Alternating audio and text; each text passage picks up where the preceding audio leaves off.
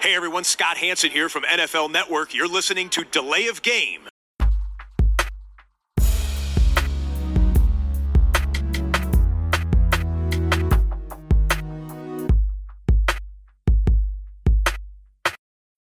Delay of game. Offense. Five yard penalty. Repeat down. Repeat down. Repeat down. Repeat down. Hallo liebe Footballfreunde, wir sind wieder auf Sendung. Hallo Christian, Hallo Tobi, grüß dich. Es ist Dienstagabend. Wir sind zurück, Delay of Game, der Football-Podcast mit der 181. Episode. Äh, Die Zahl ist nicht besonders, aber es ist irgendwie doch anders. Ja, mal wieder zusammen hier im Wohnzimmer. Wahnsinn! Quasi im Podcast-Studio, was gleichzeitig auch mein Wohnzimmer ist. Die meisten werden es wissen. Ähm, lass uns direkt anfangen, Christian. Bierfrage. Sehr gerne. Wir messen dem äh, der Rückkehr äh, quasi des Live-Aufnehmens keine allzu große Bedeutung bei. Erklären auch an dieser Stelle gar nicht, warum es heute dazu gekommen ist. Äh, Ja. Backscreen Lemon habe ich hier. Ja, ich habe äh, hier ein äh, Alsterwasser vom von der Landgang-Brauerei. Die kommen aus ja, Hamburg. Mal wieder was Neues. Gehe heute mit, Mit was äh, Leichtem, mit, mit was ist Leichtem. Es ist warm heute, ne? Es ist warm und ähm, Radler auch mal nicht. ich äh, habe ja dann morgen auch äh, ein äh, wichtiges äh, Corona-Update bei mir persönlich. Deshalb äh, ja. Baust du schon mal vor. Ja, also. Prost. Prost. Ja, den Klang hat es auch lange nicht gegeben. Mm. Sehr erfrischend. Hat 3%. Die meisten Radler haben ja unter 3. Aber Ja, zweieinhalb, zwei. ja, äh, Christian, Headline äh, können wir, glaube ich, nehmen wir, weil wir haben ja jetzt in den letzten Ja. Wochen äh, uns ja auch Die ist die, auch Headlines gut. so ein bisschen Die ist- ausgedacht die ist und gut, jetzt Tobi. haben wir mal wieder eine geliefert bekommen. Die Footballwelt hat uns erhört vor der Sommerpause nochmal irgendwie. Es gab einen Trade. Julio Jones wechselt von den Falcons zu den Titans. Atlanta erhält einen Second-Round-Pick für 2022 und einen Fourth-Round-Pick für 23. Tennessee bekommt neben dem Wide Receiver zusätzlich einen Sechs-Runden-Pick für 23. Zwei Diskussionspunkte. Erste Frage an dich: Ist der Preis in Ordnung? Und dann wollen wir so ein bisschen gucken, wer sind die Gewinner und Verlierer dieses Trades. The floor is yours. Bitteschön. Ja, in Ordnung. Ich finde es schon in Ordnung. Atlanta hat ja immer so ein bisschen gespielt damit. Sie haben ja behauptet, es wäre ein äh, First Rounder auch äh, angeboten gewesen. Das war natürlich so ein bisschen auf dem Busch trommeln, ob man so ein Angebot vielleicht bekommen kann. Ähm, Atlanta, man muss sehr klar sagen, da ging es ja ums Finanzielle. Ne? Sie sind äh, in einer schwierigen äh, Cap-Situation. Matt Ryan äh, verdient äh, Millionen, hat einen Riesenvertrag und in den letzten Jahren sind immer wieder auch ähm, Spieler verlängert worden für hohe Beträge, auch Julio Jones unter anderem. Und da war man jetzt in diesem Jahr, wo der Salary Cap runtergeht, äh, natürlich in der Bedrohung. Und sie konnten im Prinzip im Moment auch die, die Rookies nicht alle unter Vertrag nehmen, weil sie einfach zu wenig Geld hatten. Also sie mussten irgendwas machen. Ja. Das heißt nicht, dass man unbedingt einen Spieler abgeben muss. Es gibt ja immer auch Möglichkeiten, mit dem Salary Cap was zu machen, aber sie waren schon in einer schwierigen Situation. Und ähm, ja, da ist ein Second Rounder, die Liga weiß das natürlich, und da ist, glaube ich, ein Second Rounder dann das Maximale, was sie bekommen konnten.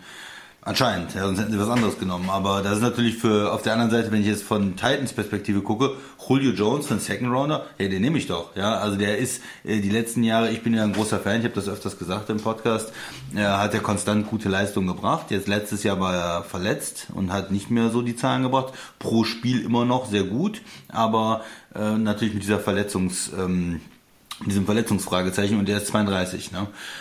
Klar, das heißt, er wird, du kaufst jetzt wahrscheinlich einen Julio Jones, der in den nächsten Jahren nicht mehr die absoluten Top-Leistungen bringt. Aber trotzdem, ein Zweitrunden-Pick ist dann, die geben ja nicht zwei Erstrunden-Picks ab, wie jetzt bei einem Beckham damals oder so, sondern es ist- geht um einen Zweitrunden-Pick. Und wenn du da einen Nummer zwei Receiver hast jetzt für die nächsten äh, drei Jahre, dann reicht das ja schon, um, um, dem, um, um, diesen Wert auch irgendwo ähm, wieder zu kriegen. Also du musst jetzt nicht einen Julio Jones haben, der 1500, 1800 Yards hat und die ganze Liga dominiert. Aber wenn du deine Offense und Wide Receiver ist in Tennessee ja ein Punkt gewesen, nachdem sie Corey Davis abgegeben Ja. haben.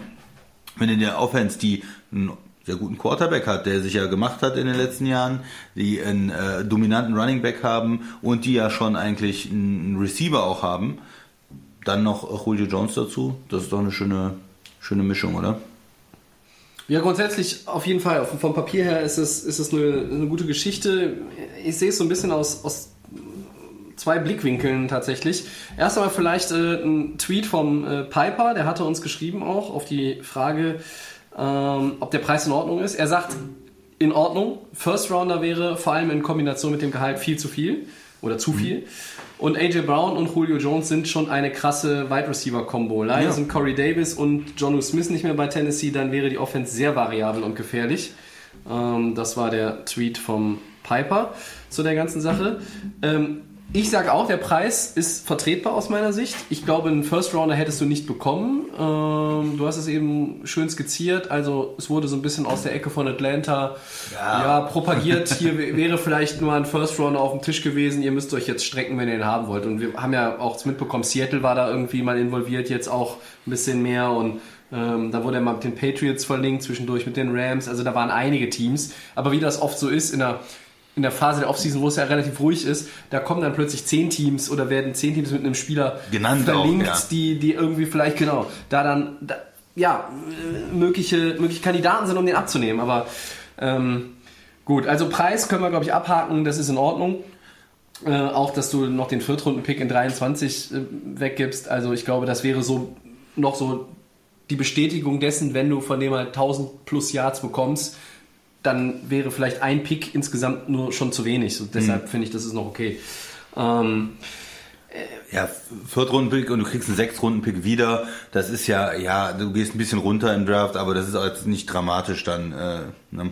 Ja, und, und für Atlanta ist natürlich der Preis insofern dann, also was sie bekommen, du kannst einfach zwei Spieler in den nächsten zwei Jahren extra irgendwie wählen für, für ein Team, was sich dann ja auch in den nächsten Jahren irgendwann äh, weiter, ja, die werden den Umbruch weiter vorantreiben. Wir haben es immer gesagt, Julio Jones ist der eine, der ist über 30.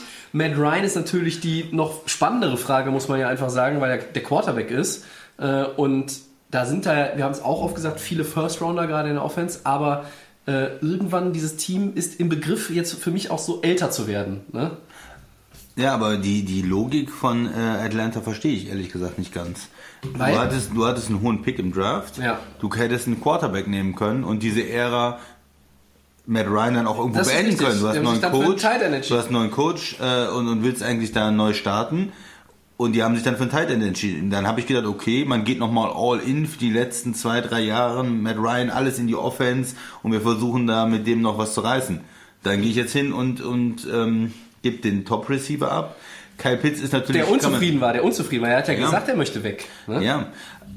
Pitts, der, der wird natürlich äh, vielleicht dann diese, dieser Top-Spieler auch, aber kann der jetzt in diesem Jahr schon Julio Jones ersetzen?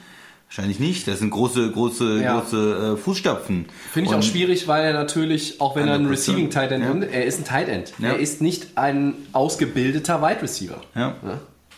Und von daher, okay, äh, er wollte weg, aber es wollen ja viele Spieler weg äh, in der Liga. Äh, er hat ja auch noch drei Jahre Vertrag äh, hat er gehabt und Atlanta hätte natürlich schon sagen können, wir wollen dich behalten und, und wir wollen ähm, ja da weiter mit dieser Offense auch spielen. Das ist jetzt ein, sind diese zwei unterschiedlichen ähm, Botschaften ein bisschen von. Wie, wie, wie findest du denn die Entscheidung? Glaubst du, der, es macht doch Atlanta dieses Jahr auch schlechter, muss man doch ehrlich sagen. Das macht Atlanta schlechter. Atlanta ist für mich mit Julio Jones kein Playoff-Anwärter. Und ohne ihn sind sie es auch nicht. Ähm, also, ob der im Roster ist oder nicht, für die Falcons tut sich da jetzt mit Blick Playoffs nichts. F- Natürlich, wenn du den hast als Veteran, er- Erfahrung und die Zahlen, ich möchte gleich noch mal ein paar Zahlen vorlesen, das ist wirklich beeindruckend, weil er steht für Konstanz ähm, in so vielen verschiedenen Kategorien des Spiels.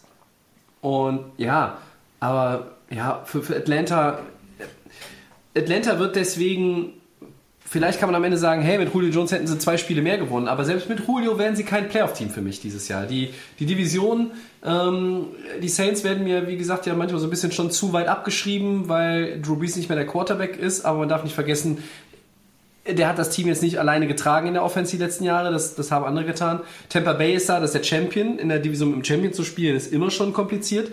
Und Carolina ist ja ein Team, auch wenn du von Sam Darnold nicht überzeugt bist, die irgendwo letztes Jahr mit relativ wenig Talent im Roster und dem neuen Headcoach gezeigt haben, was sie können. Und deshalb finde ich, Atlanta ist da sowieso in einer schwierigen Position.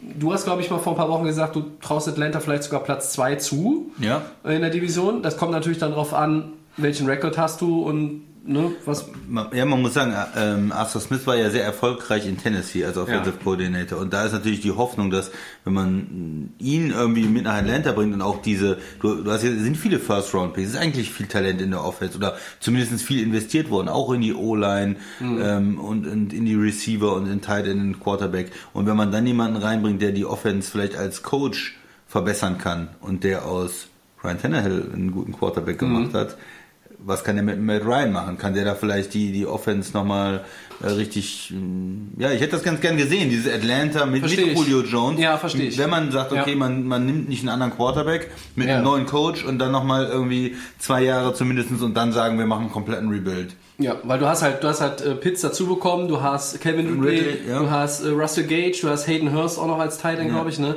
Ähm, und also ich verstehe den Punkt, aber irgendwo ist es für mich Atlanta diese Trennung war vorprogrammiert. Sie war vorprogrammiert. Julio wollte jetzt den Trade, er wollte weg. Er hat das auch beim Team quasi hinterlegt. Er hat diesen Wunsch hinterlegt. Und das Team hat dem jetzt entsprochen. Weil, also ich bin auch, ja, ich bin noch ein bisschen skeptisch, was Tennessee wirklich aus diesem Spieler Julio Jones noch bekommt. Ähm, wenn ich mir die Zahlen angucke der letzten Jahre, seit 2011 1322 Targets, 848 Receptions, das ist jeweils Platz 2. 12.896 Receiving Yards, 4.195 Yards after Catch, 58 100 Yard Spiele und 7.000 Yard Saisons. Das ist alles Ja. Platz 1. Also die Dominanz von Julio Jones als Wide Receiver in der Liga seit 2011, die ist ja nicht von der Hand zu, zu weisen. Ja. Aber ähm, es war im letzten Jahr auch so, er war verletzt er war in den letzten Jahren schon häufiger immer angeschlagen, hat aber immer gespielt Ja. und er hat jetzt, letzte Saison hat er einige Spiele verpasst. Ja.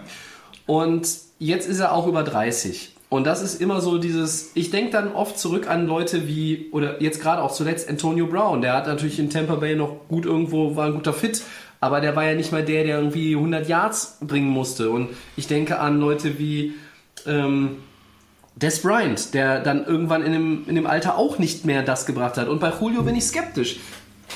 Atlanta braucht, äh, also Entschuldigung, Tennessee braucht aus dem Spieler, braucht von dem Spieler keine 1500 Yards und 16 Touchdowns. Das ist Quatsch.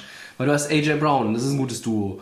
Und du hast Derrick Henry, ja, für mich auch einer der Gewinner dieses Trades, weil du kannst jetzt nicht mehr als gegnerische Defense sagen, ach ja, da läuft der Henry, äh, wir, wir packen irgendwie neun Mann in die Box Ja. oder zehn und konzentrieren uns direkt an der Line of Scrimmage irgendwie den zu packen, weil wir wissen, wenn er einmal im Open Field ist, dann ist er weg und Ja. du kriegst ihn nicht getackelt. Das hilft natürlich der Derrick Henry. Ähm, Und umgekehrt, wenn du, gegen wen stellst du jetzt deinen Top Corner? Ne? Äh, das ist die Frage. Das ist die Frage. Und ich ein- persönlich stelle ihn den- gegen AJ Brown. ja, gut, aber dann ist Julio gegen Nummer 2 Corner. Wenn der Nummer mit 2 so- Corner nicht so gut ist, wird es schon schwierig. musst Das einen guten, guten Nummer 2 Da- Corner haben. das, da, ja, das Oder du spielst mit zwei Safeties äh, tief und dann äh, hast du ein Problem in der Box gegen Henry, ne? Also es ist jetzt äh, schon schwerer auch nochmal gegen Tennessee zu spielen. Wenn er fit bleibt, glaube ich, äh, und, und du hast eben Des Bryant genannt, aber das ist bitte eine andere Kaliber Wide Receiver, ja? Äh, das ist für mich Julio Jones ist in einem Atemzug mit den mit den absolut besten Receivern zu nennen, also mit einem mit einem Hopkins ähm, Es waren nur die Beispiele, Ja. weil die dann 30 und schlechter wurden. Deshalb ja dann nenn doch, dann nenn doch, ähm, dann nenn doch äh, vielleicht, weiß ich nicht, Larry Fitzgerald, ja, der hat auch Okay, jetzt im hohen ja. Alter noch gut gespielt. Klar ist der langsam, alle werden langsam schlechter, ne? Der Zahn der Zeit nagt an allen, aber er hat auch noch in die in den 30ern äh, eine gute Leistung gebracht und er ist auch so ein Alltimer, ne? Ein, ein Riesentalent und ein sehr konstanter Wide Receiver noch gewesen. Ja. Ähm, ist ja, die, die Verletzungen sind das A und O. Wenn- Verletzungen und dann gucke ich mir die Zahlen an. Er hatte drei Touchdowns nur im letzten Jahr und 5,7 äh, Receptions per Game. Das sind die zweitschlechtesten Werte, die er seit 2014 hatte. Sonst war er 15 bis 20 immer, immer besser und deutlich besser. Und klar, er hat auch weniger Spiele gemacht. Aber ich sage, dass auf dem Papier ist das schön und gut und es bringt Tennessee weiter. Und für Atlanta ist es auch gut. Also grundsätzlich ist es, das so durchzuziehen, ist richtig und über den Preis haben wir schon gesprochen. Ich sehe aber, mir ist der, mir ist der Hype jetzt irgendwie ein bisschen zu groß, der bei einigen gemacht wird. Oh, Julio Jones. Julio Jones ist ein Riesenname in der NFL bei den Wide Receivers. Immer noch, keine Frage. Aber Julio Jones wird in meinen Augen nicht mehr der Julio Jones sein von 2019, 18 rückwärts gezählt. ja. Sondern ähm, selbst wenn er kon kontinuierlich fit bleibt, ich glaube auch durch diese, durch die Offense, wie sie bisher ist, und die werden, trotz Julio Jones wird ja Vrabel nicht die ähm, ähm, ganze Offense umkrempeln. Und sagen wir mal, wenn er 900 Yards erreicht und 8, 9 Touchdowns, ist das nicht zu wenig als Tennessee, weil wenn AJ Brown gut spielt und Derrick Henry weiter gut spielt, dann sind das Zahlen, die glaube ich okay sind. Aber verstehst du, was ich meine? Der Ja. Hype ist mir so ein bisschen, oh, die haben jetzt so ein geiles Receiver- Receiver-Duo. Ja, haben wir auch schon gefühlt 100 Mal gesehen in der NFL, dass dann irgendwie vielleicht nochmal einer gewechselt ist oder da irgendwie ein zweiter dazu kam. Wenn ich jetzt sage Metcalf und Lockett gegen AJ Brown und Julio Jones, welches Duo ist besser? Ich nehme äh, das Tennessee-Duo. Ich nehme das, ich nehme das Seattle-Duo, auch wenn ich ein Riesenfan von AJ Brown bin, wie ich gefühlt jede Woche im Podcast sage. Und äh, Julio Jones ziehe ich auch immer alle, alle Hüte, die ich nicht aufhabe. Aber ah, ich bin ein bisschen vorsichtiger als, glaube ich, viele andere, wo ich es auch, also die, die uns geschrieben haben oder halt auch irgendwie, was ich bei Social Media gesehen habe. Es war halt sehr, sehr viel, sehr, sehr viel Hype. Und ähm, Ich, ich sehe ein anderes Problem bei Tennessee. Man kann natürlich jetzt die Frage stellen, wohin kommt es? Ein Team, was die letzten beiden Jahre schon ein Playoff-Team war, was ähm, schon in der AFC zum erweiterten Favoritenkreis ähm, gehört. Aber für mich sind sie jetzt nicht deshalb irgendwo ein äh, Super Bowl-Anwärter, weil die Defense auch einfach nicht gut genug ist. ja, Ja, in der Offense, du hast Spieler verloren, du hast jetzt diesen Julio Jones Trade gemacht, dafür hast, da hast du dafür gesorgt, dass du insgesamt nicht schlechter wirst. Du bist ja sogar vielleicht ein bisschen besser in der Offense, Ja. wenn er fit bleibt. Du hast immer noch dieses Fragezeichen mit der, ob er komplett jetzt äh, fit ist in der nächsten Saison. Und selbst wenn, ja, dann bist du halt in der Offense auch gut, aber was ist mit deiner Defense? Wo sind da die Playmaker? Man hat äh, natürlich auch versucht, da was zu machen. Äh, ähm, Dupree ist ja neu von, von, Ja. Dennis, äh, von, von Pittsburgh kommt aber auch von einer schweren Verletzung. kommt auch von einer schweren Verletzung zurück, genau. Und das ist ja ein, eins dieser Themen. Wer ist der Pass, Pass Rusher? Wer, wo kommt der Druck auf den Quarterback? Wie gut kann die Defense spielen? Und da sind dann natürlich einfach Teams, ähm, die auch eine mega Offense haben, wie, wie Kansas City, aber die insgesamt dann mehr Talent im, im, im äh, Roster insgesamt haben, äh, vorne. Für mich auch Baltimore ähm, ist, ist dabei, Cleveland nennen einige und ähm, Buffalo. ja, Buffalo natürlich, Ja. die Bills. So, und Tennessee ist natürlich in, in der Division gegenüber den Colts. Ich glaube, die Colts sehen, hätten das gerne gesehen, wenn die Offense ein bisschen limitiert gewesen wäre. Dann hätte man sich vielleicht äh, auf Henry konzentrieren können. Jetzt in der Division, ja, ist der Druck auf Wentz auch ein bisschen höher geworden jetzt, wenn man da mithalten will dann in so einem Spiel gegen Tennessee. Da muss man in der Offense dann auch mehr zeigen. Das heißt, äh, in der Division, in der South, ähm, hatte sie das, glaube ich, schon ein Stück weit nach vorne gebracht wieder. Und äh, insgesamt in der AFC hat das aber jetzt auch nicht komplett die, die Verhältnisse verschoben. Der Respekt, den Julio Jones genießt in der Liga, der ist ja wirklich auch bemerkenswert. Ich glaube nicht, dass es mehr als 20, 25 Spieler in der National Football League gibt, die so viel Respekt glaube ich auch nicht. Ja. Äh, querbeet durch die Liga. Kyle Chandler hat einen schönen Satz gesagt. Also er hat gesagt, der Trainer der 49ers, ich fände es ja ganz schön, wenn er bei uns spielt und mein zweiter äh, Wunsch wäre, er geht in die AFC. Ja. Und der, den, der Wunsch wurde ihm erfüllt, weil ne, dann bist du erstmal klar, du spielst ja auch als NFC-Team gegen, gegen AFC-Teams, aber äh, Der ist erstmal weiter weg. ein, ein Threat vielleicht, potenzieller Superstar, der ein Spiel alleine entscheiden kann, ist dann erstmal woanders. Und ähm, Tennessee, ja, ähm, Offense ist variabler, ähm, schafft Räume. Deshalb, also wenn ich auf die Gewinner gucke, für mich Derrick Henry, habe ich eben schon gesagt. ja. Ähm, für mich natürlich auch AJ Brown. Er wollte Jones im Team haben, er hat aktiv um den geworben. Also das war ja schon äh, äh, Tampering vom Allerfeinsten. Er kann natürlich auch noch ein bisschen was von ihm lernen. Ne? Also AJ Brown ist ein Receiver, der ist auf einem guten Weg. Ich glaube, er ist selber auch ein Second-Round-Pick gewesen. Und ähm, dann kannst du, kannst du da natürlich jetzt nochmal im Training und auch am Spielfeldrand, ich glaube, dass er da sehr profitieren wird. Ähm, und Man muss sagen, das, das Tape von Julio Jones wird ja genommen, um Receiver ähm, anzulernen, Ja. ja. wie er Routen Ja. läuft. Äh, und er ist ja, ist ja quasi im Labor ein gemachter Wide Receiver, ja, von seinen Fähigkeiten, von seiner äh, Schnelligkeit, ähm, Beweglichkeit, wie er die Routen läuft, äh, die Kombination aus ähm, ja gut, Met- Metcalf ist vielleicht nochmal eine andere Nummer, was, was die Stärke angeht, aber äh, es, ist, es ist schon so, dass Julio Jones ja, deswegen ist er auch so hoch gedraftet worden, enorm viele Attribute Ja. mitgebracht hat. Ist vielleicht ein bisschen langsamer geworden, ist natürlich jetzt ein bisschen älter, hat die Verletzungen, aber ist immer noch ein sehr, sehr guter Spieler. Und ich glaube auch, was du gesagt hast, dass die anderen, dass er so viel Respekt in der Liga genießt, ähm, andere Spieler, die, die selber spielen und die gegen den spielen, die haben auch ein Gefühl dafür, wer wirklich gut ist und wer, Ja. wen man respektieren sollte. Ich glaube, das ist schon in der Liga auch so, dass man da ein bisschen merkt, oh, der hat so viel Respekt bei den anderen, der wird auch noch gut spielen können. Ja, also ein Daryl Reeves, ein äh, Jalen Ramsey und wie alle die Corner äh, heißen und auch, und auch hießen, die immer dann auch gerne gesagt haben in ihren Checklisten, kann mich nicht verteidigen, kann mich nicht verteidigen. Die würden das zwar bei Julio Jones auch mit dem Kreuzchen machen und sagen, kann mich, ne, also, oder den, den kann, kann ich verteidigen, verteidigen, so rum muss man es ja. ja sagen. Aber äh, die würden auch, glaube ich, sagen, äh, ne, wir- Ja, harte der, der Spruch heißt halt Game recognizes Game und Ja. ähm, das ist ja in allen Sportarten, gerade in den USA wird das ja gelebt. Also auch jetzt nach dem Playoff aus.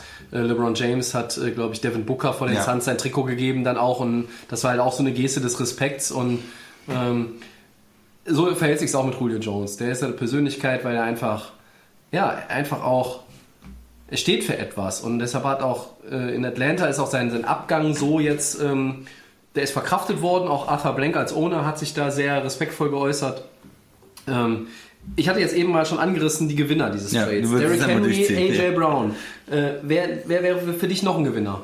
Für mich sind es die Fans in Tennessee, Ja. ganz ehrlich. Die, äh, da ist ein, in den letzten Jahren, wenn du dich erinnerst an die Zeit, wo wir gesagt haben, das ist ein Team, das wurstelt sich durch, die spielen irgendwie 8, Ja. 8, hm, was ist da los, Mariota, die haben keinen richtigen Quarterback. Die haben viel richtig gemacht in den letzten Jahren und die haben vor allen Dingen auch eine interessante ähm, ja, Kultur da kreiert. Die wissen genau, wer sie sind, die wissen, was sie machen wollen. Die haben alle haben gesagt, hm, Henry nach der einen Saison bezahlt ihr den? Ja, die haben gesagt, wir bezahlen den, das ist unsere Identi- Identität.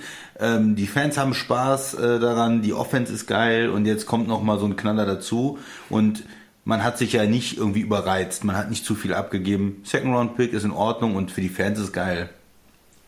Verlierer? Für mich ähm, äh, sind es die Falcons. Äh, du, ja, dieser Second Rounder ist okay, aber du gibst so einen Spieler ab.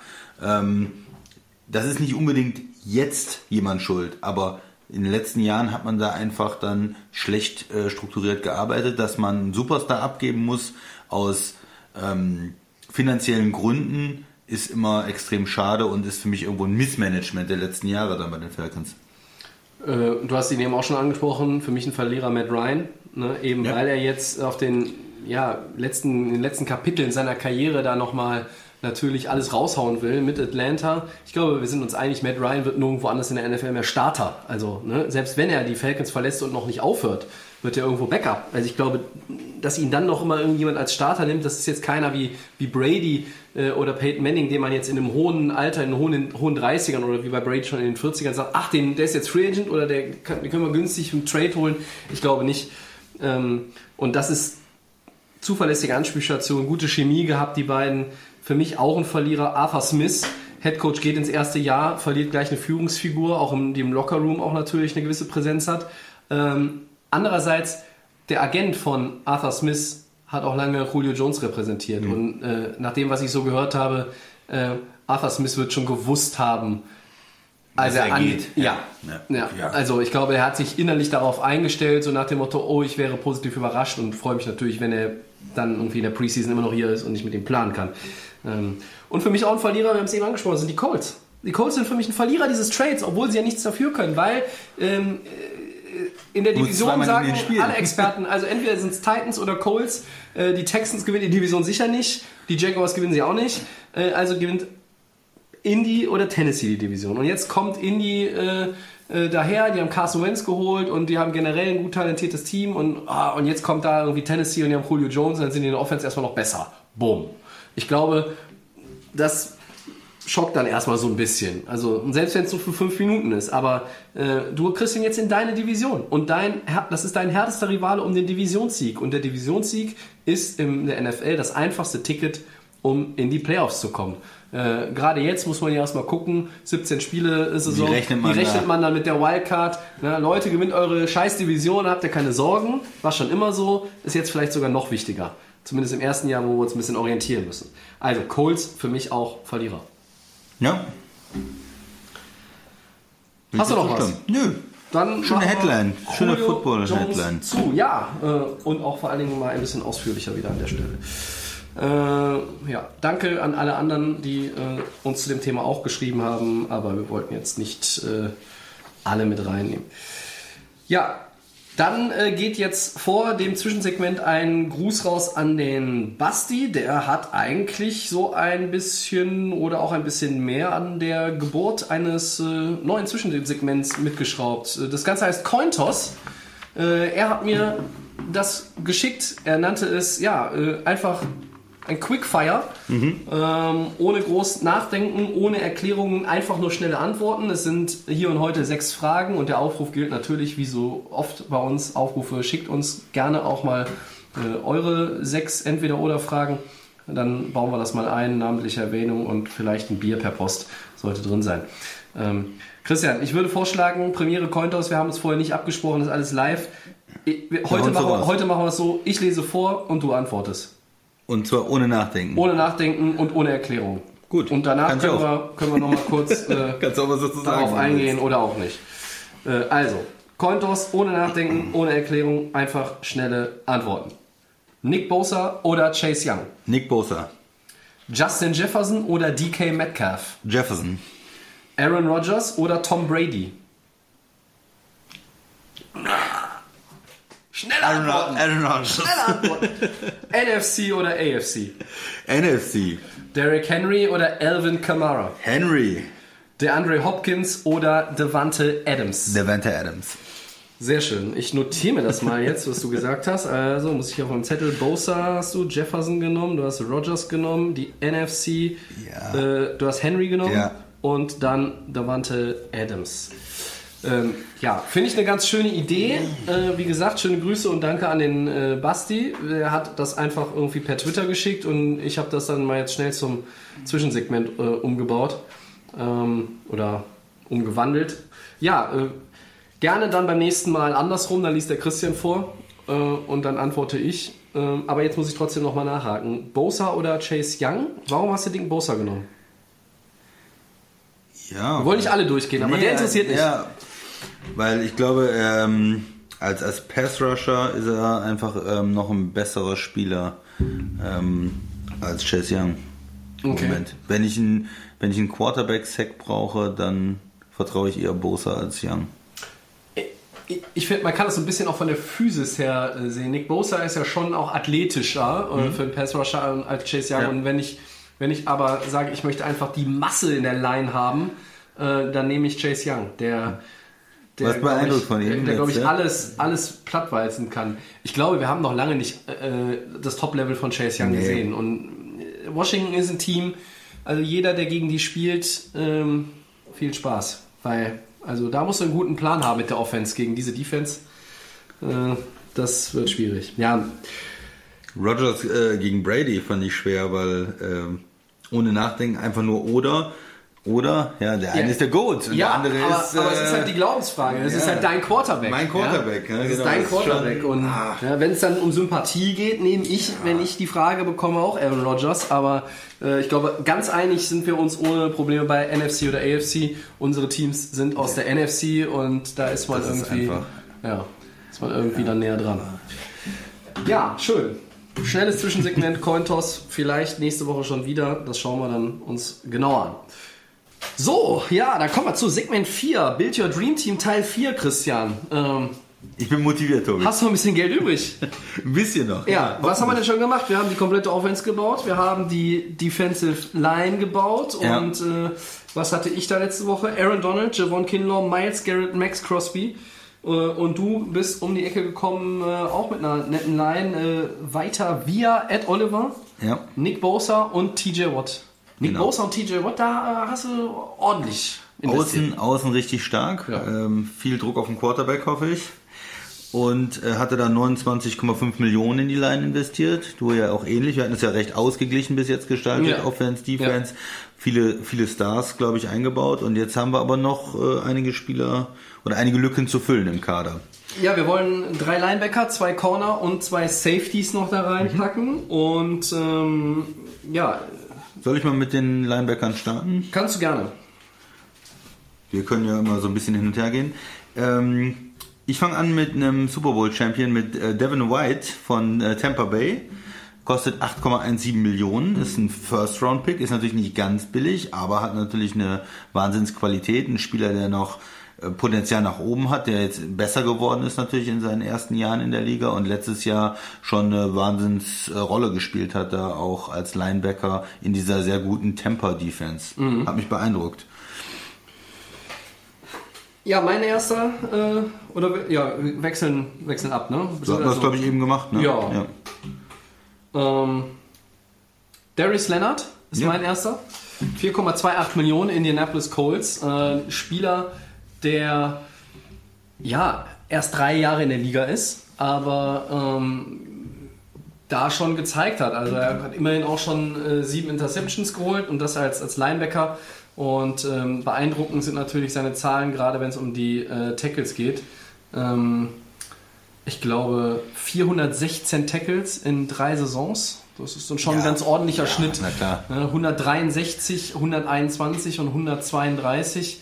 Er hat in seinem ersten Jahr, glaube ich, die Liga sogar angeführt mit diesen äh, Werten von 163 und davon waren 111 Solo-Tackles. Also ähm, das ist ein Linebacker, der diese Field Vision auch hat, dass er, äh, die haben zwar alle, aber bei ihm ist sie in meinen Augen ein bisschen ausgeprägter, dass er genau sehen kann, okay, äh, die Offense möchte das und das und darauf reagiert er. Äh, er hat natürlich seine Stärken eher ähm, eben nach hinten orientieren und zu gucken, was kann ich noch gegen das Laufspiel äh, unternehmen. Er ist jetzt nicht der geborene Pass-Rusher. Ja. Äh, da gibt es ja andere Linebacker, die vielleicht dann auch ein bisschen mehr Masse haben. Ähm, zu den Kandidaten kommen wir dann gleich. Also Darius Leonard nehme ich für 4,28 Millionen auf jeden Fall gerne mit Ja, Team. vor allen Dingen super Preis-Leistungsverhältnis, ne? Preis-Leistung ideal, ideal. Kann man nicht meckern. Ja, Ja. nach Devin White nämlich äh, Devin Bush von den äh, Steelers. Äh, Verdammt, den wollte ich auch ein, haben. Auch ein äh, First-Round-Pick. Da war ja damals in dem Draft auch die Diskussion, ähm, welcher Devin ist jetzt der, der bessere und wer geht zuerst und so ein bisschen. Ja. Und die Steelers sind ja auch hochgetradet, um ihn zu holen. Kostet 5,15 Millionen.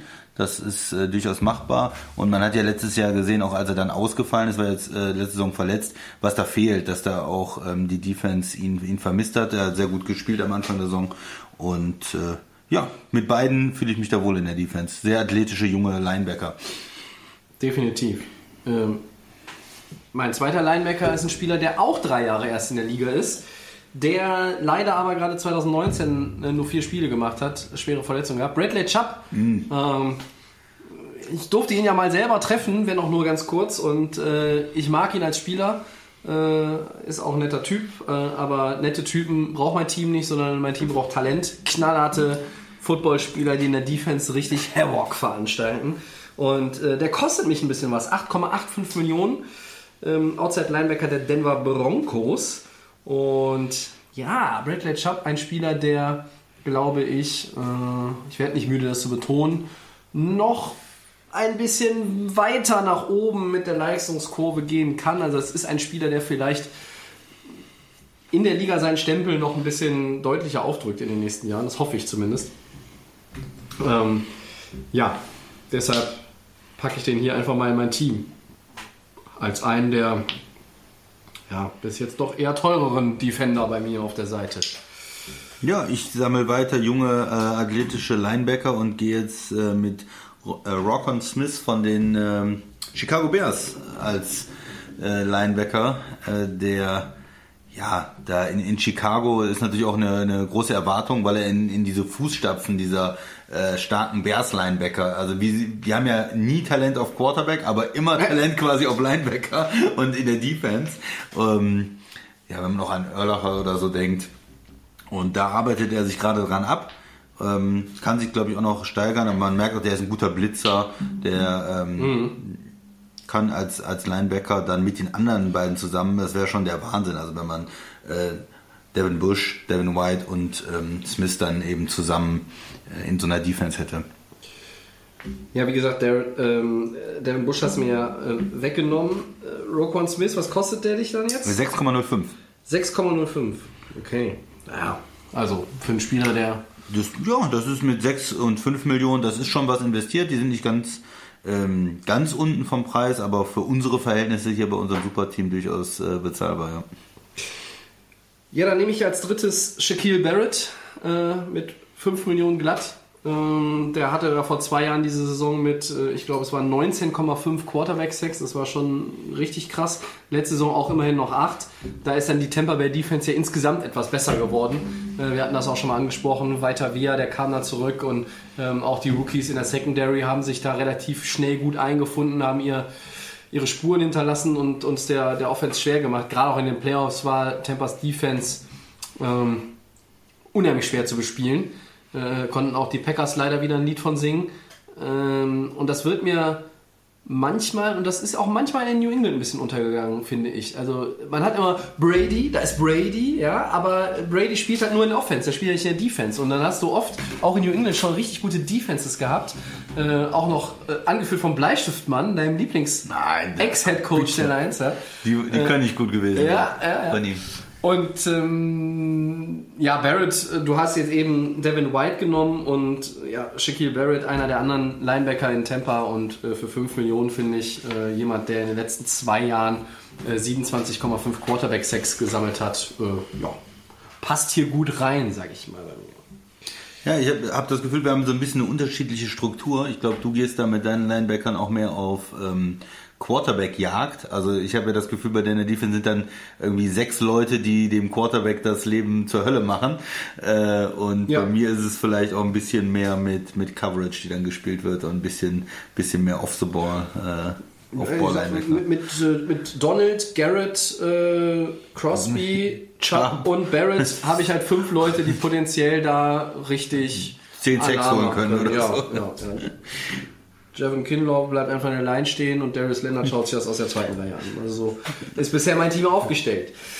Äh, schön, Du wolltest mit den Cornern weitermachen dann. mache ich. Jalen Ramsey. Äh, der Mann, der nicht nur viel erzählt, sondern der auch guten Football spielen kann. Er hat in der äh, vergangenen Saison großartig unter anderem auch gegen DK Metcalf verteidigt in den Spielen der Rams gegen die Seahawks. Er kostet mich 9,7 Millionen. Ähm, ist ein Cornerback aus, der, aus dem höheren Regal preistechnisch. Ähm, Wird aber auch öfters mal als der beste Corner der Liga bezeichnet. Also und nicht. das ist richtig. Und man darf nicht vergessen, der Mann hat ja auch erst fünf Jahre gespielt. Also, ne, der ist ja auch noch gar nicht so alt. Und was hatte er letztes Jahr? Hat er 15 Spiele gemacht.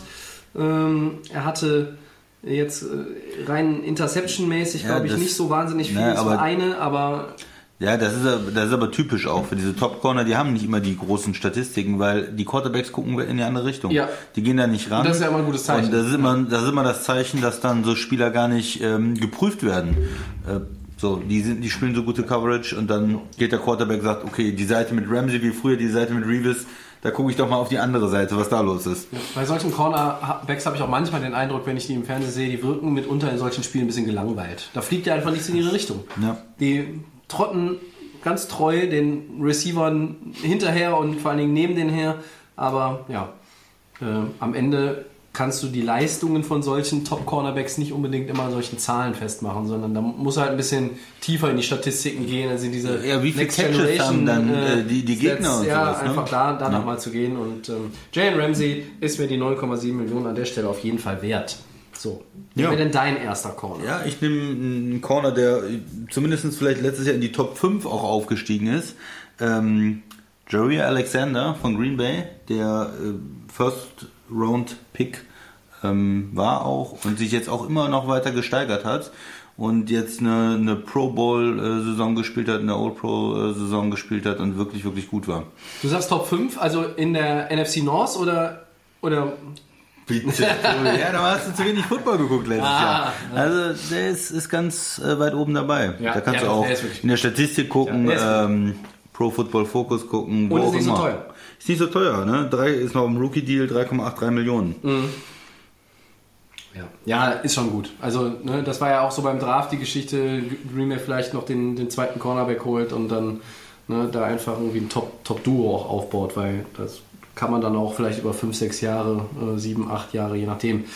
Ob du die Jungs dann auch bezahlen willst und kannst und ob die fit bleiben, äh, ist das schon ganz nice. Also dieses Duo AJ Bowie und Jalen Ramsey in, in Jacksonville hat ja auch einfach, also das hat ja auch ein Ja. gewisses... Und äh, nach den, den zwei Picks von Tom Brady, die er hatte im Championship Game, Ja. ist er, glaube ich, auch bei vielen anderen auch der Name auch nochmal angekommen. Wenn sie das Spiel gewonnen Stimmt. hätten, Ja, dann vielleicht noch am noch Ende, mehr. dann wäre Ja, es ja. vielleicht noch mehr gewesen. Ne? Aber die, den Erfolg hatte Brady dann auch in dem Spiel, äh, in dem er dann äh, woanders hingeworfen hat. Ne? Das ist korrekt. Und Brady hat ja zum Glück ein paar ganz gute Receiver, also mehr Der- als nur einen. Genau, und er hat auch die Klasse, dann die, die Matchups zu finden. Ne? Wen hast du noch, Tobi? Äh, mein zweiter Cornerback ist Tredavious White, äh, Buffalo. 6,78 Millionen. Ähm, auch einer, der noch relativ jung ist. Äh, Und in einem Atemzug auch immer mit den Top-Cornerbacks der Liga genannt ganz wird. oben, Ja. ganz oben zu nennen eigentlich, ja. Ähm, er hatte in seinen ersten vier Jahren immerhin 15 Interceptions, ähm, ist auch, ja, glaube ich, physisch sehr stabil, hat erst drei Spiele in seiner Karriere bisher also verpasst, ähm, ist ein Cornerback, äh, der vielleicht auch diesen Status hat. Vielleicht in der Liga noch nicht so gesehen wie Ramsey, Nee. dass man permanent einfach von ihm wegwirft. Äh, und dann, ich finde es manchmal auch interessant zu beobachten, wie reagieren dann solche Corner? Tredavious White, er weiß, dass er einer der besten Corner der NFL äh, ist und schon vor zwei Jahren auch eigentlich war. Ähm, freuen die sich dann und manche sagen dann, es ist ja eine Frechheit, dass sie immer noch hier in die Richtung werfen. Ne? Aber Ja. was willst du? Willst du willst du quasi die Beschäftigung da haben und willst du dir auch zeigen, äh, was du hast? Oder hast du dir schon diesen Ruf erarbeitet? Und ich glaube, bei White ist man so ein Stück weit an dieser Grenze angekommen. Ähm, das wird sich jetzt in den nächsten ein, zwei Jahren zeigen, wie viele Bälle fliegen überhaupt in seine Richtung. Ja? Also wenn er den Nummer 1 Receiver da aus dem Spiel nimmt, ähm, gerade auch in der Division, wenn Buffalo halt zweimal gegen äh, die Jets und die Patriots und die, äh, die Dolphins spielt, die Quarterbacks gucken doch beim zweiten Spiel nicht nochmal in die Richtung. Oh, äh, ja, letzte, letzte Woche oder äh, letztes, letztes Spiel, vor vier Wochen hatte ich einen Pick da in die Richtung. Oh, ne, der White. Ah, da machen wir mal irgendwie im Gameplan was anderes. Und Tredavious White ist ein, ist ein Cornerback, der auch absolute Elite ist für, für mich in dieser Liga. 6,78 Millionen, ja. Hab jetzt äh, 16,5 Millionen fast ausgegeben für zwei Corner, aber Aber ist auch noch günstig jetzt. Der, der er hat seinen neuen Vertrag unterschrieben, aber Ja. am Anfang noch so strukturiert, dass es jetzt für einen Cap äh, günstig ist. Ja. ja, und ich habe noch einen Corner. Du weißt, dass er kommt eigentlich, weil er mein Lieblingscorner auch der Liga Ja, lass mich raten, wo ist die Karte? Ich suche die Marcus Peters Karte. Es ist ist. bestimmt Marcus, Peters. Peters von den Ravens. Ja. Ähm, der ist nicht billig, der kostet 9,98 Millionen. Ja. Ja. Ist natürlich auch ein äh, Veteran mittlerweile. Ist vielleicht, und Fragezeichen, ist er überhaupt der beste Corner in seinem Team? In manchen Tagen vielleicht nicht, aber ich habe ihn ja so gerne, weil er die, die Plays macht, weil er einfach die Interceptions holt, weil er ein unheimliches Gespür hat äh, für den Football, für den Quarterback zu lesen und, und dieses Du brauchst einen Turnover in der Defense und da ist er, finde ich, immer einer der Besten in der Liga. Ähm, Und er gibt auch mal das ein oder andere Play up, weil er natürlich auch ein bisschen ähm, ins Risiko geht. Ja, deswegen ist er, glaube ich, vielleicht nicht so geliebt, auch von der Analytik, äh, dass, dass er vielleicht von dem einen oder anderen nicht so gesehen hat. Aber ich sehe ihn einfach geil. Wenn ich ein Team haben will, will ich Markus Peters da drin haben. So, Ich weiß, was bam. du meinst. Äh, äh, Es gibt halt manchmal so Plays, da kommt er einfach zu spät, er segelt irgendwie am Receiver und am Ball vorbei und dann sieht er vielleicht auch mal schlecht aus. Ja. Und dann gibt sein Team Touchdown ab. Aber im nächsten Drive hat er es genau gelesen und mit der Erfahrung von zwei Drives oder dem Drive vorher ist er da, schnappt sich den Ball. Und ich finde, wenn ich also 31 Interceptions habe in 91 Career Games, das ist schon ganz Ja, okay. das ist wirklich gut. Ja? Ähm, er hat jetzt auch im, im letzten Jahr dann Baltimore in 14 Spielen vier Stück. Also ähm, kontinuierlich einfach. In Kansas City äh, gut gespielt, hat bei den Rams auch gut gespielt und dann ähm, ist er nach Baltimore gewechselt in der 2019er Saison. Ja, Marcus Peters finde ich gute Entscheidung. Was hast du gesagt? 9,98 kostet der. Ja, hab, das habe ich auf Ja. dem Zettel. Ja. Hm? Sehr schön. Ähm, Cornerback sind durch. Dann. Darf ich mit Safeties anfangen? du hast mit. Corners angefangen. Ja.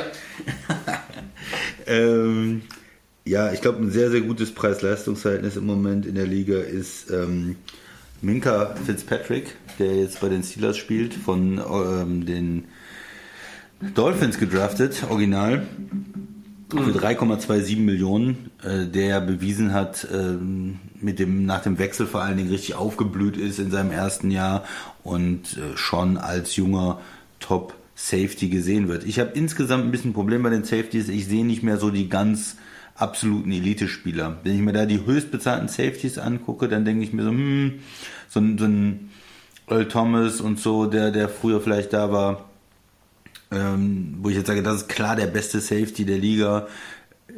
Im Moment sehe ich das nicht so. Da sehe ich viele gute Spieler, auch äh, gute Spieler, die jetzt äh, sehr hohe Verträge unterschrieben haben. Um, ja, vielleicht ähm, sagen wir in zwei Jahren, es ist ähm, ja, es hat sich jemand rauskristallisiert sozusagen, aber im Moment äh, würde ich da ein bisschen sparen und nehme ihn dafür 3,27. Tobi. Ähm, du hast doch von Fitzpatrick gerade geredet. Ja, ne? ich habe den mit Fitzpatrick. 2,72 auf dem Ach Zettel so, sogar. okay. Ja. Vielleicht ist das äh, ein Bonus geschuldet oder so, den er bekommen hat.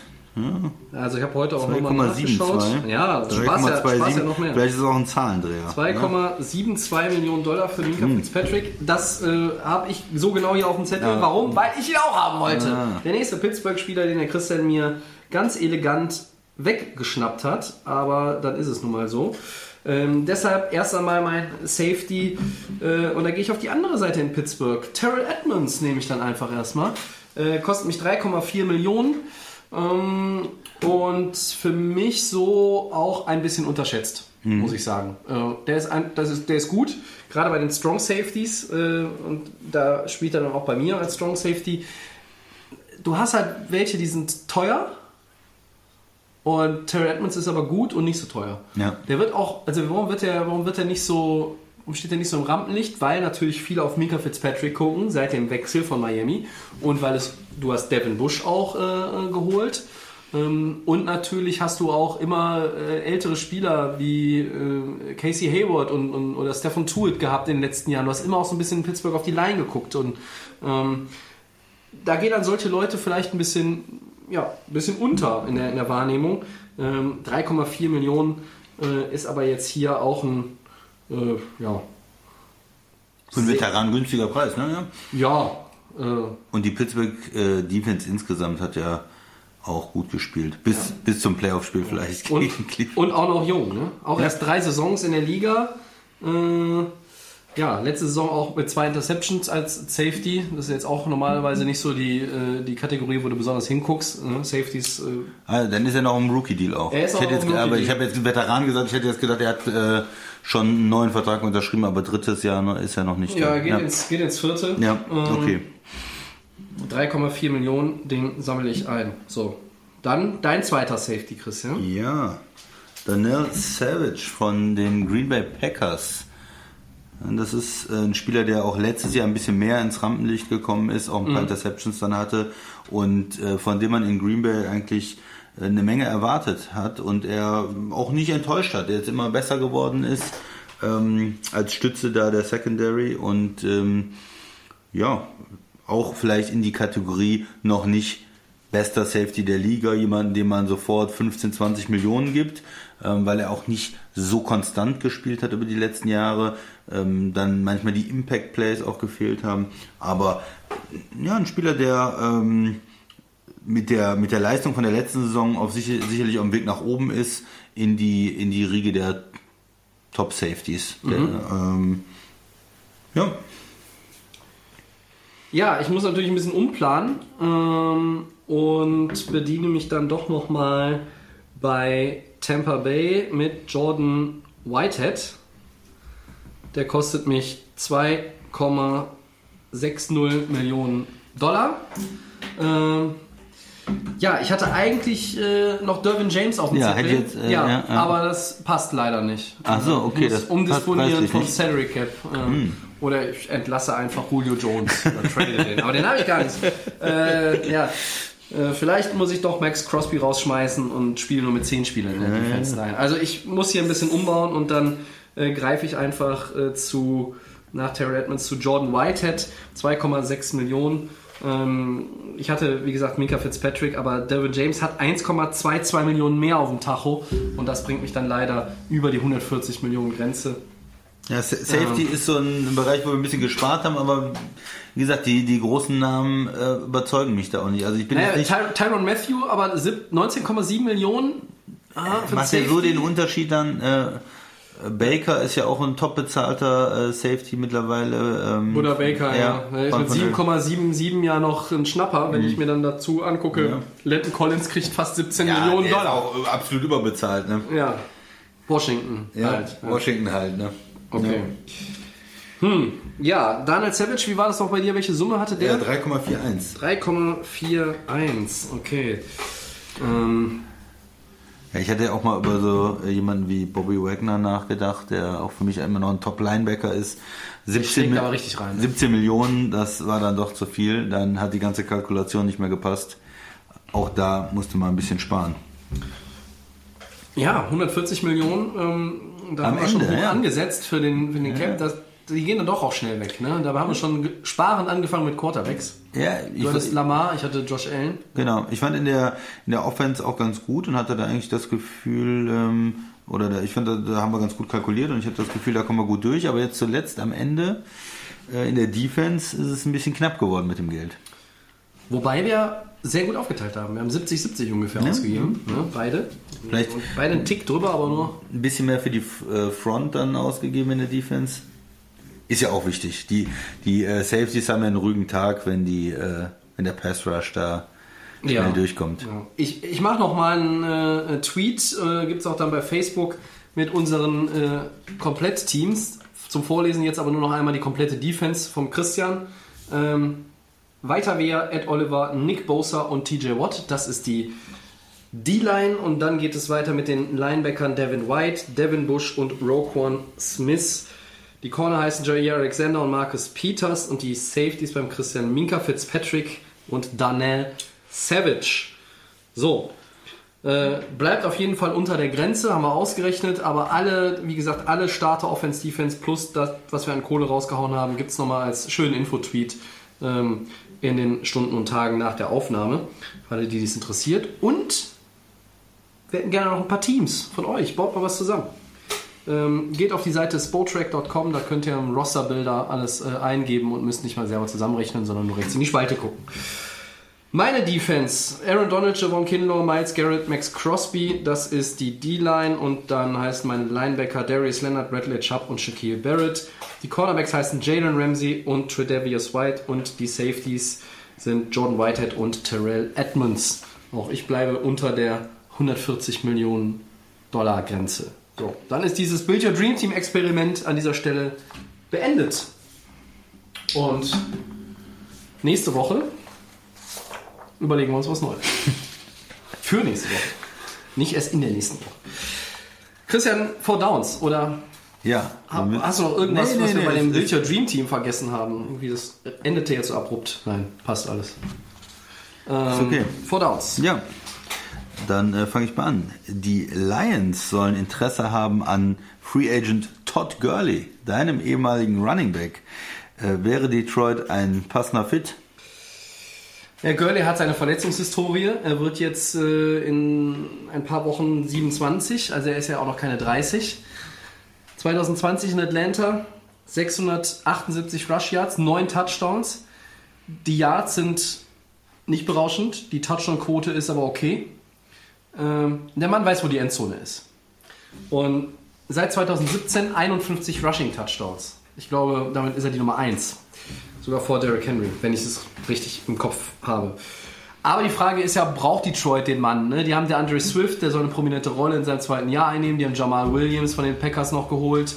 Das ist ein ordentliches Backfield. Ähm, mit Gurley wäre es nicht schlechter.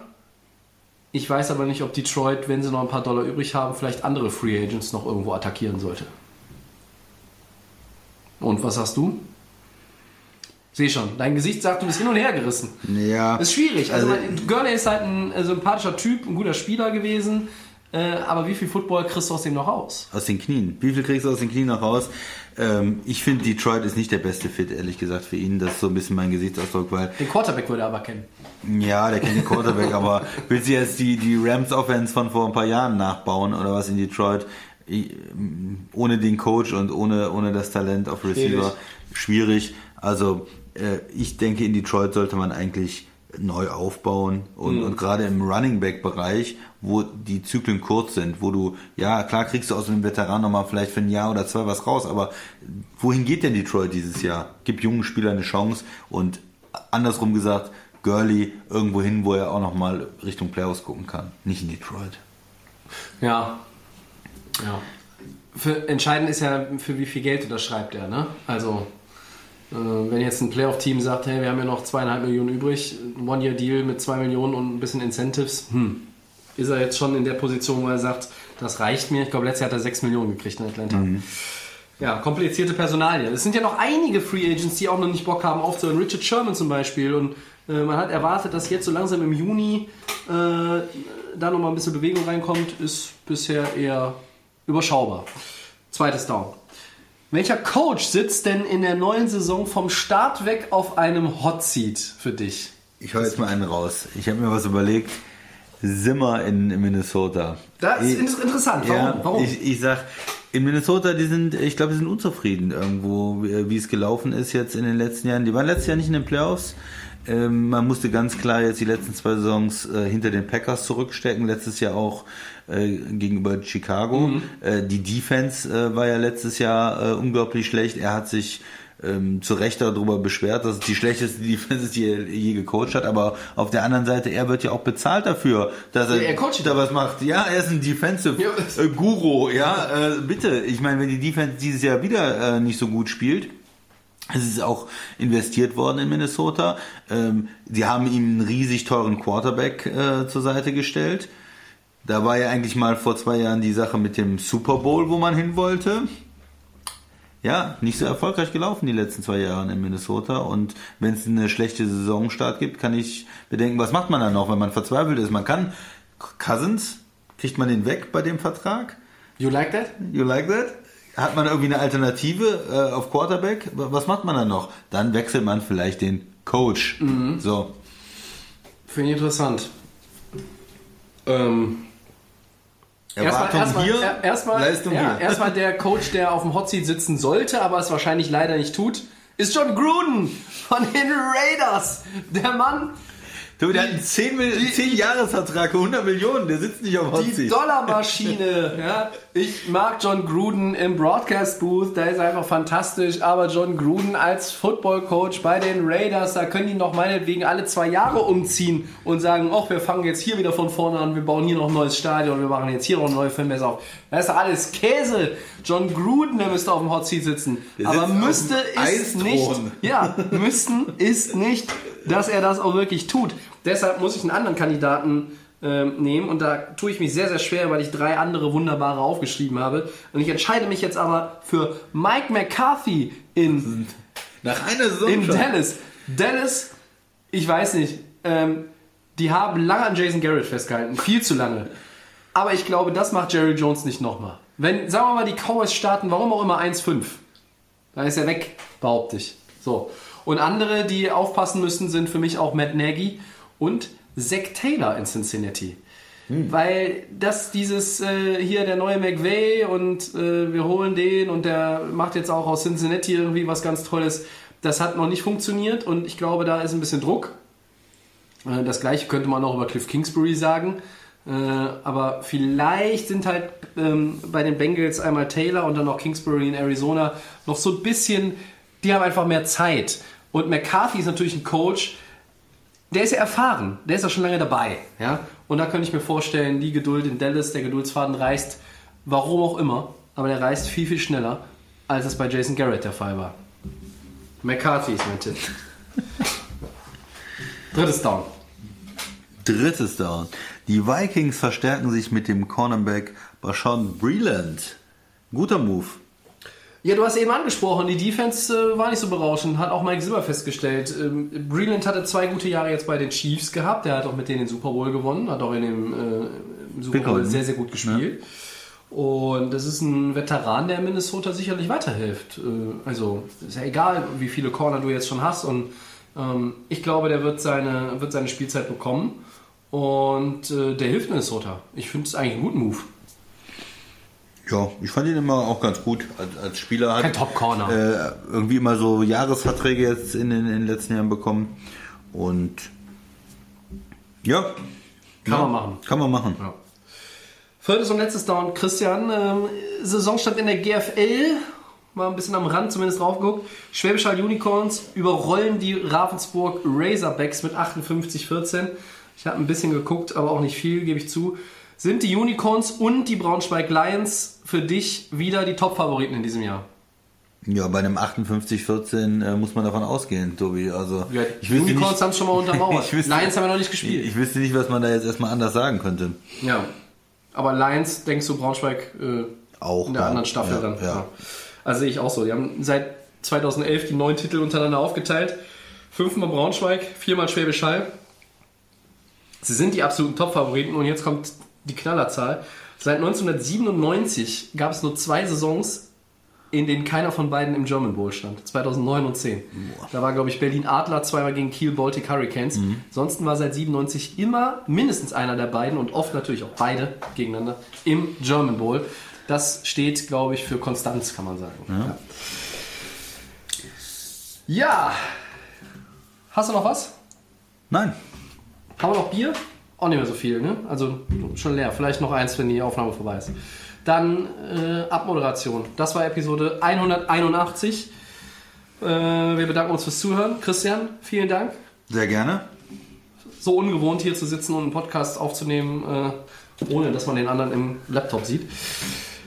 Der kostenlose Podcast, aber ja, kostenlos für euch, aber wir Blut, Schweiß und Tränen bei uns. Äh, wie immer bei Soundcloud, bei Apple Podcasts, bei Spotify und den geschätzten Kollegen von The Fan FM. bei Facebook und bei Twitter at Delay of Game at Delay of Game NFL, so ist es richtig. Die äh, Instagram-Adresse ist Delay of Game Podcast. Nächste Woche gibt es noch eine Episode. Es wird die 182. Und dann riecht alles nach Sommerpause. Festgezurrt ist es noch nicht, aber es wird wohl so sein. Also, bis nächste Woche. Macht es gut. Wir sind raus. Ciao.